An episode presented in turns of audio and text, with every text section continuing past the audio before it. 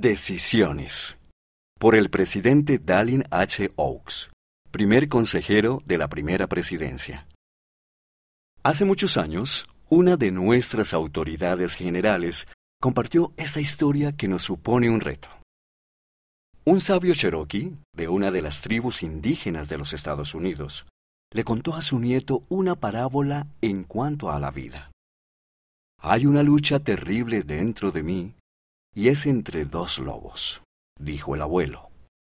Uno es malo, está lleno de enojo, envidia, lástima de sí mismo, pesar, avaricia y mentiras. El otro es bueno, está lleno de bondad, compasión, humildad, verdad, amor y gozo. Esa lucha se libra dentro de cada uno de nosotros. ¿Cuál de los dos lobos ganará? preguntó el nieto. El que tú alimentes, respondió sabiamente el abuelo. Esta parábola de dos lobos expresa una verdad eterna. Los hijos de Dios nacen para tomar decisiones entre lo que es bueno y lo que es malo. La oposición nos permite tomar decisiones rectas importantes. El libro de Mormón enseña esta verdad en el lenguaje de las escrituras porque es preciso que haya una oposición en todas las cosas. El plan de nuestro Padre Celestial proporciona al menos dos dones para ayudar con estas decisiones. Primero, Él nos da el Espíritu Santo para guiar nuestras decisiones. Y segundo, nos da a un Salvador cuya expiación hace posible nuestro arrepentimiento para quitar el efecto de las malas decisiones cuando se ha alimentado al lobo malo. 1. Arrepentimiento y reconocimiento. El arrepentimiento es uno de los temas del que más preguntan los jóvenes cuando hablo con ellos. ¿Cómo puedes saber si te has arrepentido lo suficiente? ¿Cómo puedes saber que has sido verdaderamente perdonado? La respuesta a esas preguntas viene a través del Espíritu Santo, el miembro de la Trinidad que trae mensajes del cielo. Se ha llamado al don del arrepentimiento, las buenas nuevas del Evangelio. Nos permite borrar el efecto de las decisiones malas que han alimentado al lobo malo y debilitado nuestra capacidad para escuchar las impresiones del Espíritu Santo. Arrepentirse incluye reconocer que hemos hecho mal abandonar eso que está mal y decidir volver nuestro corazón a Dios y aguardar sus mandamientos.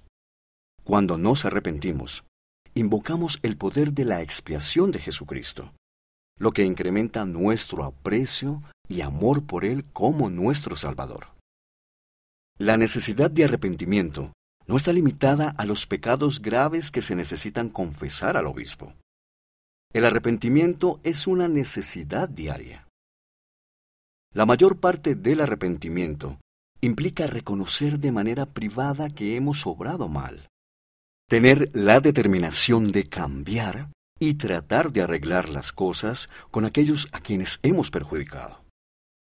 En términos de la parábola de los dos lobos, el arrepentimiento consiste en dejar de alimentar al lobo malo y no darle ni siquiera comidas pequeñas, como cuando elegimos enojarnos o ser envidiosos. También debemos arrepentirnos, cambiar, cuando hemos elegido desaprovechar el tiempo que Dios nos ha dado en alguna de las muchas actividades que hay disponibles que no tienen el potencial para hacernos mejores personas. 2. Reconocer una diferencia importante. Un resultado maravilloso del arrepentimiento es el restablecer nuestra dignidad para recibir impresiones del Espíritu Santo, quien nos ayuda a tomar decisiones sabias y nos llena de gozo. Muchos jóvenes también se preguntan, ¿cómo sé si la impresión o respuesta que obtengo es verdaderamente del Señor y no es simplemente lo que yo quiero? Para reconocer si una impresión es un mensaje del Espíritu Santo, o solo un deseo personal, debemos poner en práctica tres verdades. Primera, en la ordenanza de la Santa Cena, la promesa de que siempre tendremos su Espíritu con nosotros sigue a nuestra promesa de que tomaremos su nombre sobre nosotros y que siempre nos acordaremos de él y guardaremos sus mandamientos.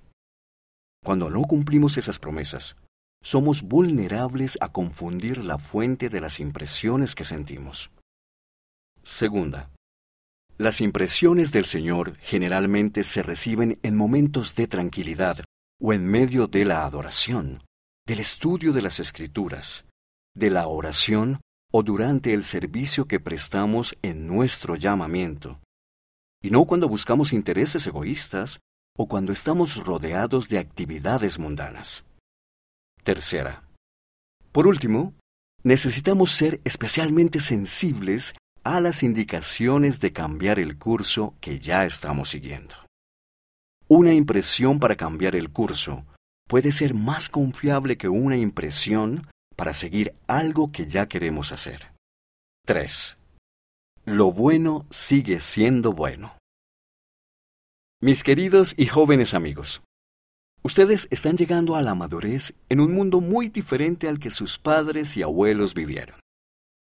Por eso es especialmente importante que recuerden que los antiguos valores y los mandamientos aún están en vigor. Somos hijos de Dios y sus mandamientos siguen siendo esenciales, ya sea que viajemos en carromato o nave espacial, o que nos comuniquemos usando la voz o enviando mensajes de texto. Lo bueno sigue siendo bueno, y lo malo sigue siendo malo. Independientemente de lo que digan o hagan los ídolos de las películas, las personalidades de la televisión o las estrellas del deporte. Las normas en las escrituras, las enseñanzas de los profetas vivientes y los valores que se encuentran en el folleto para la fortaleza de la juventud siguen siendo la mejor guía para las decisiones personales en cuanto a la pureza sexual, la salud física, la honradez, el modo de vestir y la apariencia, todos sus otros temas. Síganlos fielmente y serán bendecidos. El folleto titulado Para la fortaleza de la juventud debe ser su norma, nos enseñó el presidente Russell M. Nelson. Esa es la norma que el Señor espera que todos sus jóvenes defiendan. En ese poderoso devocional mundial, nuestro profeta prometió. Les prometo que si con sinceridad y constancia realizan la obra espiritual necesaria para desarrollar la habilidad crucial y espiritual de aprender a oír los susurros del Espíritu Santo, tendrán toda la orientación que necesitarán en su vida. Se les darán respuestas a sus preguntas a la manera y en el propio tiempo del Señor. Uno, mi promesa a la de Él al testificar de nuestro Salvador Jesucristo, cuyas enseñanzas y expiación hacen que todo sea posible. En el nombre de Jesucristo. Amén.